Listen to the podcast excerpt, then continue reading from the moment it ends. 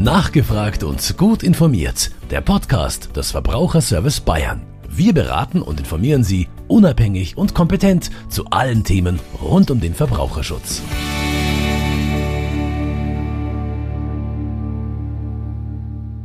Herzlich willkommen zu einer Folge des Podcasts Nachgefragt und gut informiert des Verbraucherservice Bayern. Mein Name ist Yvonne Meininger und ich arbeite als Redakteurin für den VSB dem Bayerischen Verbraucherverband mit 15 Beratungsstellen und 160.000 Mitgliedern. Sie hören eine Serie zum Thema Finanzdienstleistungen, die insgesamt vier Folgen umfasst. In dieser Folge geht es um das Thema Kredite. Dazu spreche ich mit Markus Latter, Fachteamleiter für den Bereich Finanzdienstleistungen beim Verbraucherservice Bayern aus der Beratungsstelle Bamberg. Hallo, Herr Latter. Hallo, Frau Meininger, ich grüße Sie. Herr Latter, wenn man einen Kredit aufnimmt, bedeutet das Schulden zu machen und über einen bestimmten Zeitraum feste finanzielle Verpflichtungen zu haben. Auf der anderen Seite sind die Zinsen für Kredite im Vergleich zu früher verhältnismäßig niedrig und verlocken Verbraucherinnen und Verbraucher dazu, Kredite aufzunehmen und Schulden zu machen. Wie stehen Sie als Experte zu diesem Thema? Also grundsätzlich muss ich sagen, dass ich da gerne in zweierlei Kredite unterscheide. Zum einen Kredite, die einfach nötig sind und sinnvoll. Wenn ich zum Beispiel an den Erwerb eines Eigenheims denke oder ähm, ja einfach einen Autokredit, weil ja auch viele von uns ein Auto brauchen, um zur Arbeit zu kommen und äh, die wenigsten können das Auto gleich bar bezahlen. Das sind also Kredite, die Sinn machen. Und auf der anderen Seite haben wir natürlich eine Vielzahl von Konsumkrediten, ja. Aus meiner Sicht der unnötigste Kredit ist zum Beispiel, wenn ich in Urlaub fahren will und mir den Urlaub nicht leisten kann, dann werden ja mittlerweile auch gerne Kredite dazu angeboten. Das ist ein Punkt, da bin ich vielleicht noch etwas altmodisch oder konventionell, weil ich sage, entweder ich kann mir was leisten sprich den Urlaub oder sonst irgendeine Anschaffung. Und wenn ich es mir eben nicht leisten kann, dann sollte ich drauf sparen, bis ich das Geld zusammen habe und es mir dann leisten kann. Das heißt, im Laufe des Lebens kommt es ja dann doch ab und zu vor, dass man aufgrund eines Konsums sein Girokonto überzieht und im Dispo landet. Das ist ab und zu ja auch wahrscheinlich nicht das Problem. Aber viele Verbraucherinnen und Verbraucher leben regelmäßig und dauerhaft aus ihrem Dispo-Kredit. Warum ist das so? Und was kann man dagegen tun? Also Sie haben vollkommen recht, wenn Sie sagen, der Dispo-Kredit kann sinnvoll sein, um einfach mal kurzfristige Liquiditätsengpässe zu überbrücken. Aber es ist natürlich schon so, dass eine Menge Verbraucherinnen und Verbraucher eben aus diesem Dispo-Kredit leben. Und fatal beim Dispo-Kredit ist natürlich, dass es, ja, ich sag mal ganz krass, wie eine Einstiegsdroge ist im Schuldenmachen. Ähm, er ist bequem. Sie merken den eigentlich auch nicht so richtig, weil Sie haben ja keine feste Kreditrate, die Ihnen von Ihrem Konto abgezogen wird, um diesen Kredit zu tilgen. Das heißt, das ist quasi wie eine Erweiterung Ihres Girokontos, über das Sie verfügen können. Und wenn Sie da nicht aufpassen, dann kann es natürlich sein, dass Sie sehr schnell am Anschlag sind und dann ist natürlich der Zug abgefahren, weil sie dann keinen Verfügungsrahmen mehr haben. Und als nächstes muss man natürlich sagen, der Dispo ist mit der teuerste Kredit, den es bei Banken gibt. Also selbst in der Niedrigzinsphase oder Nullzinsphase, die wir jetzt haben, ist es so, dass wir dennoch einige Banken haben, die für den äh, Dispo-Kredit über 10% Zinsen verlangen. Und das ist natürlich äh, schon eine Hausnummer.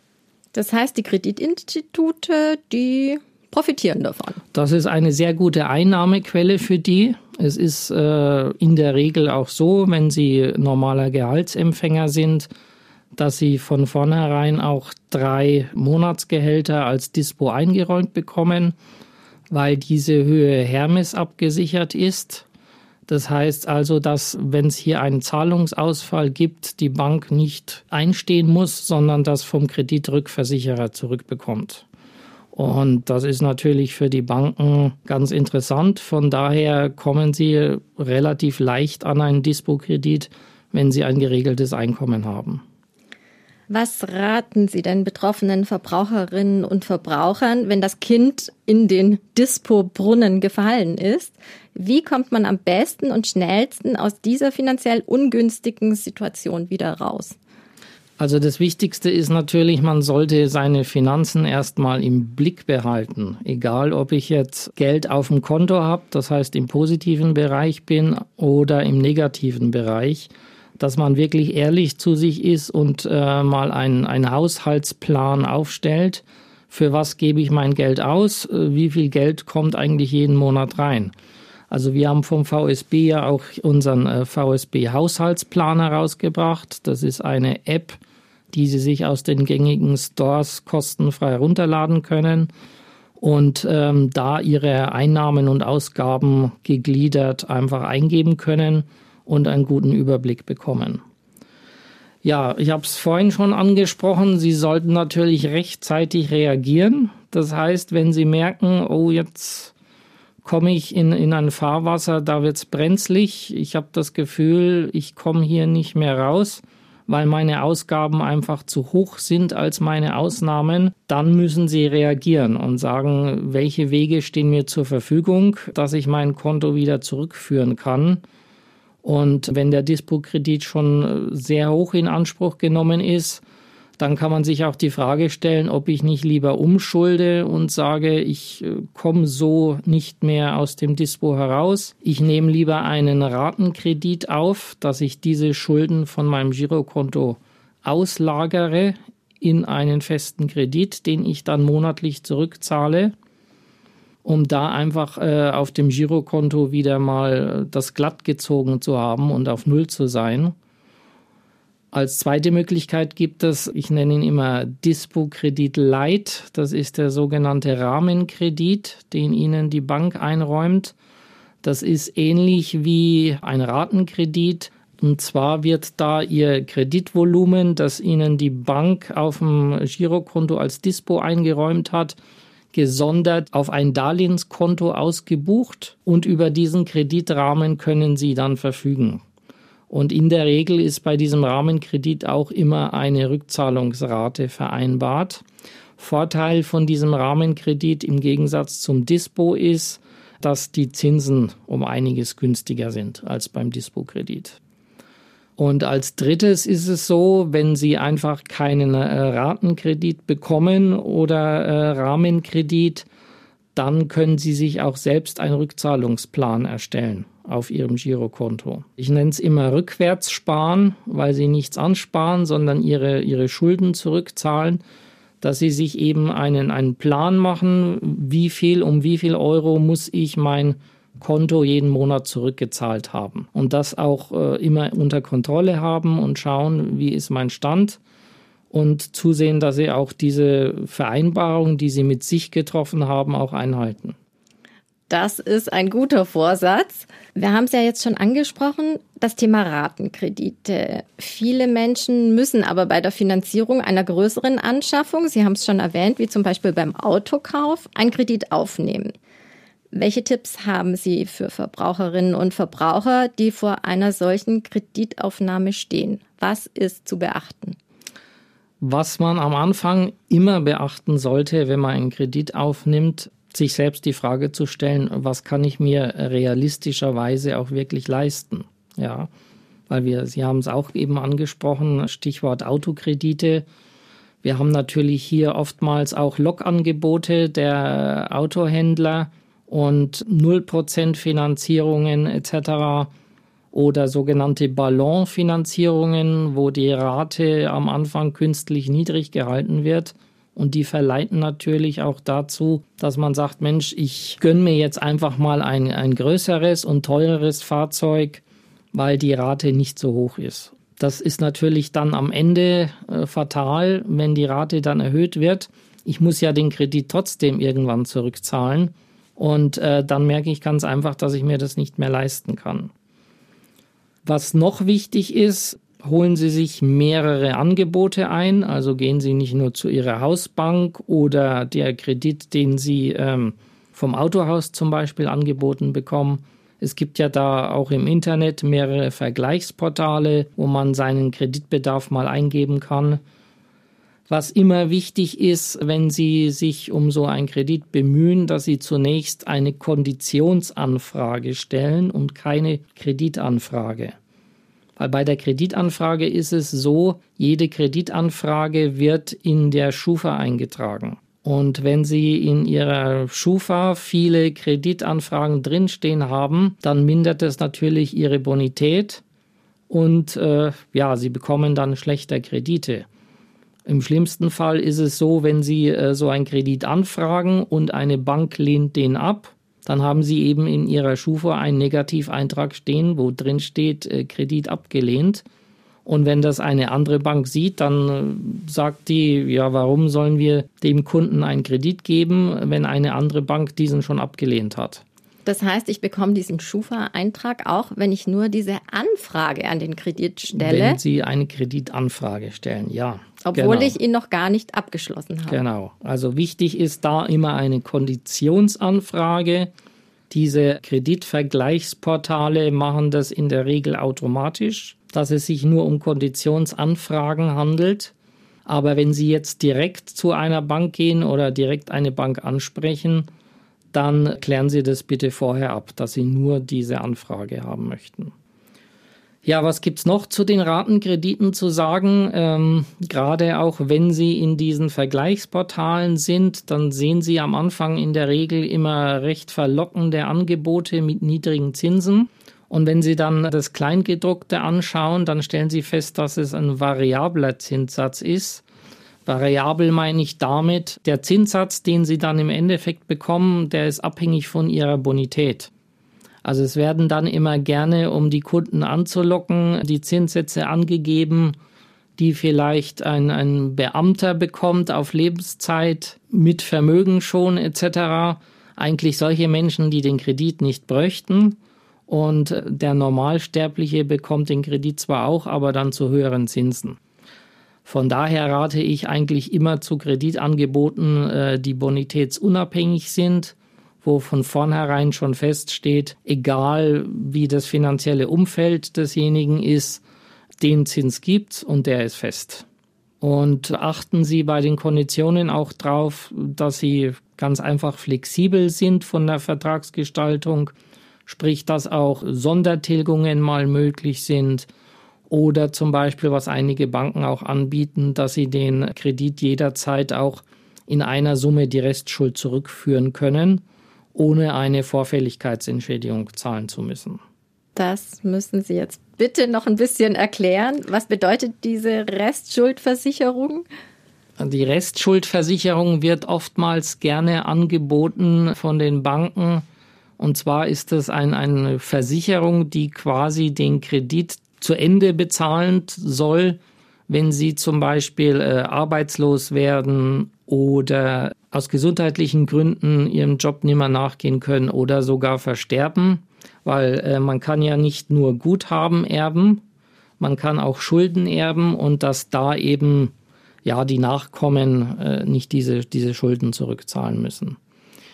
Wir raten von den Restschuldversicherungen aber in der Regel ab, weil die zu einem wirklich sehr teuer sind und zum anderen oftmals von den Vertragskonstellationen viele Ausschlüsse haben. Also da gibt es dann Punkte, warum die Versicherung eben nicht zahlen muss, wenn zum Beispiel der Kreditnehmer ein entsprechendes Alter erreicht hat oder er muss erstmal einen gewissen Zeitraum arbeitslos sein dass dann diese Restschuldversicherung einspringt, zurückzahlt. Also das sind oftmals Dinge, die werden äh, Verbraucherinnen, Verbrauchern so nicht mitgeteilt, sondern da wird einfach gesagt, schließen Sie noch diese Restschuldversicherung ab, da sind Sie auf der sicheren Seite. Und wenn man dann aber in die Vertragsklauseln reinschaut, dann ist das doch nicht so sicher. Und worauf man auch hinweisen muss, die Bank darf äh, eine Restschuldversicherung nicht davon abhängig machen, ob sie einem Kunden einen Kredit gewährt oder nicht.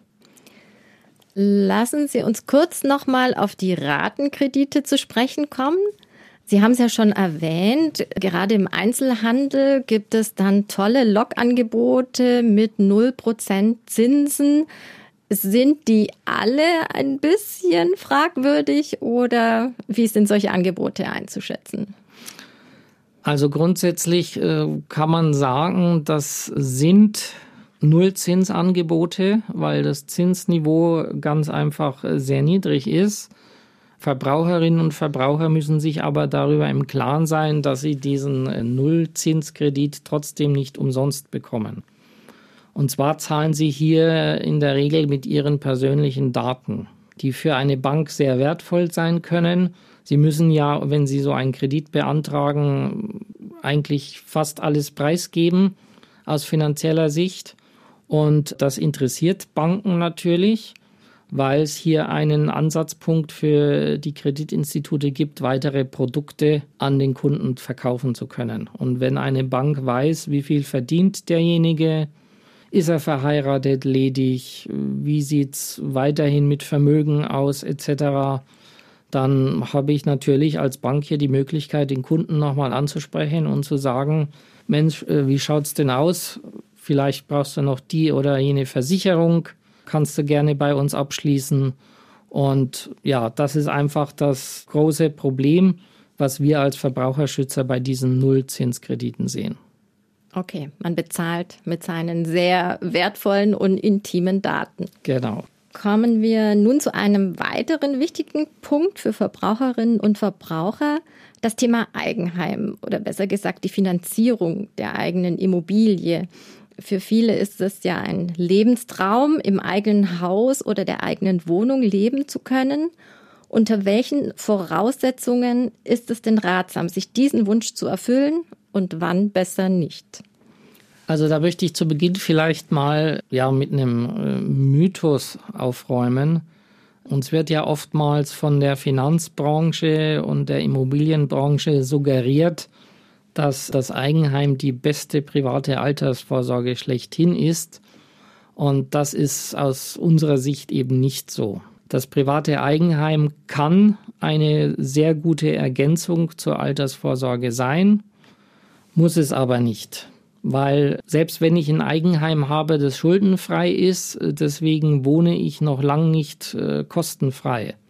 Ich habe gerade bei einem Haus Instandhaltungsrücklagen, die ich bilden muss, weil eben alle 20 Jahre mal die Heizung ausgetauscht werden muss, das Dach neu gedeckt.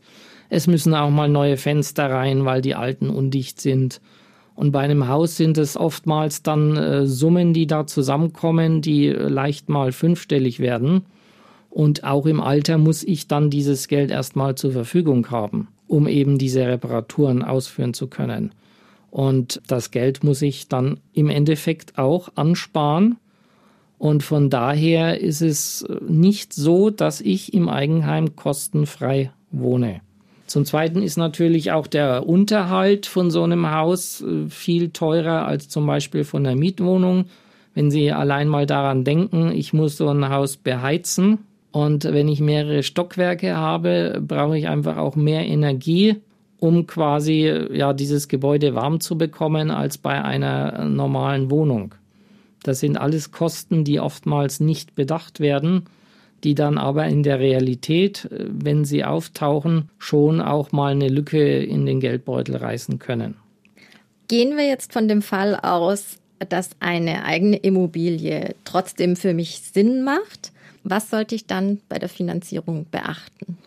Also auch hier oder gerade hier ist es wichtig, dass man davor erstmal einen seriösen Liquiditätsplan erstellt und sich mal anschaut, was für einen Lebensstandard habe ich eigentlich und was für einen Lebensstandard möchte ich dann auch äh, weiterführen. Weil ich darf ja, was ich schon angedeutet habe, bei so einer Hausfinanzierung nicht nur die Kreditrate im Auge behalten, sondern die Kosten, die ich auch weiterhin oder die zusätzlich noch dazu kommen.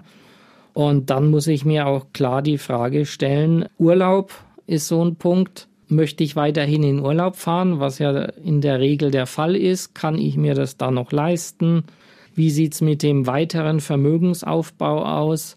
Weil es macht nicht viel Sinn, sein ganzes Geld nur in die eigene Immobilie zu stecken Dadurch entsteht ein sogenanntes Klumpenrisiko, dass ich eben keine größere Liquidität mehr in anderen Bereichen habe.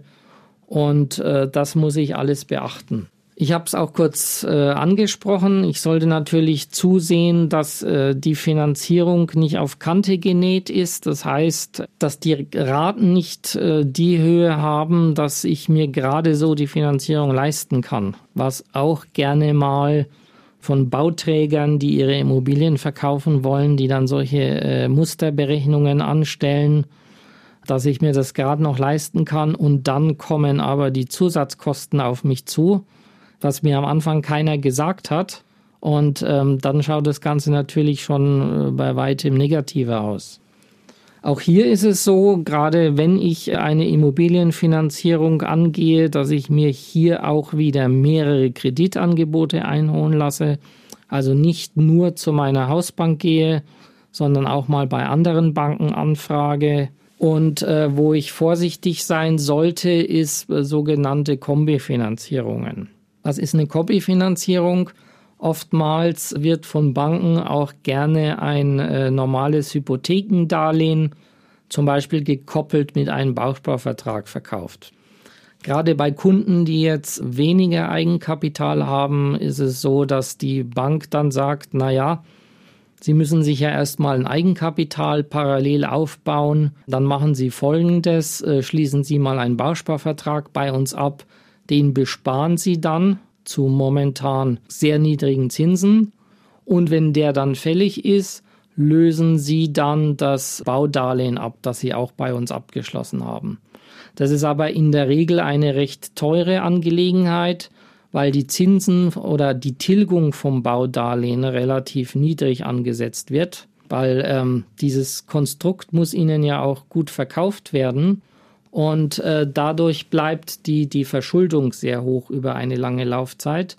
Und sie zahlen ja immer die Zinsen auf ihren Kreditbetrag. Wenn ich den aber nicht abtrage, weil ich auf der anderen Seite erstmal einen Bausparvertrag besparen muss, habe ich über mehrere Jahre eine relativ hohe Zinslast. Also von diesen Konstrukten raten wir in der Regel ab. Wenn Sie so ein Angebot bekommen, dann würde ich dazu raten, das genau durchzurechnen und, und zu prüfen, ob ich da wirklich besser fahre oder ob ich mir einfach nur ein ganz normales Hypothekendarlehen nehme und das ganz klassisch abzahle. Was mache ich denn als Verbraucherin oder Verbraucher, wenn ich bereits eine Finanzierung abgeschlossen habe und dann feststelle, dass die für mich zu teuer ist, dass ich das nicht mehr schaffe. Gibt es da noch einen Weg raus oder ihn zu ändern? Also bei Hypothekendarlehen ist es ja so, dass sie in eine, eine vereinbarte Laufzeit haben in Form von einer Zinsfestschreibung. Das heißt, sie schließen dieses Darlehen ab und ähm, in diesem Darlehensvertrag wird vereinbart, dass die Zinsen oder die Zinshöhe besser gesagt in den nächsten 10 oder 15 Jahren, je nachdem, was sie abschließen, fest vereinbart ist und sich nicht ändert. Und diese Zeit äh, müssen sie einhalten. Sie können das Darlehen davor auch schon kündigen. Allerdings müssen sie dann an die Bank eine Vorfälligkeitsentschädigung zahlen, um quasi diesen Zinsverlust, den die Bank durch die vorzeitige Kündigung hat, äh, zu kompensieren. Was jetzt der Gesetzgeber vor einigen Jahren auch im Sinne der Verbraucherinnen und Verbraucher geklärt hat, ist, dass sie nach zehn Jahren immer das Recht auf eine Kündigung haben, ohne dass sie eine Vorfälligkeitsentschädigung zahlen müssen. Und was auch ganz interessant sein kann, gerade jetzt in einer Niedrigzinsphase, die wir ja haben, ist ein sogenanntes Forward-Darlehen. Das heißt also, wenn Ihr Darlehen mit höheren Zinsen in zwei oder drei Jahren fällig ist und Sie der Meinung sind, dass die Zinsen bis dahin wieder steigen könnten, dann können Sie jetzt schon eine Anschlussfinanzierung quasi mit Ihrer Bank abschließen mit den jetzt niedrigen Zinsen. Also die Bank berechnet dann nur einen kleinen Zinsaufschlag und damit sichern Sie sich dann das niedrige Zinsniveau, um in drei Jahren beispielsweise ihre Anschlussfinanzierung äh, weiter bedienen zu können. Wir haben jetzt schon sehr detailreich die einzelnen Punkte besprochen. Zum Schluss würde mich noch interessieren, ob Sie als Experte in Ihrem Privatleben einen bestimmten Leitsatz beim Thema Finanzen haben. Also meine Großmutter sagte zum Beispiel immer, strenge Rechnung, gute Freundschaft. Ich muss sagen, dieser Spruch hat sich immer bewährt bisher in meinem Leben. Haben Sie auch einen Leitsatz, der Ihnen bei finanziellen Fragen weiterhilft? Oh, ein Leitsatz. Also das ist ja schon mal interessant. Ihr Leitsatz, den Sie haben, ich würde es vielleicht nicht äh, Leitsatz nennen, aber es gibt so ein Sprichwort, da steckt sehr viel Wahrheit drinnen. Und zwar heißt es ja, äh, Geld macht nicht glücklich, aber es beruhigt kolossal, wenn man welches hat. Das kann ich eigentlich äh, ja so wiedergeben und bestätigen.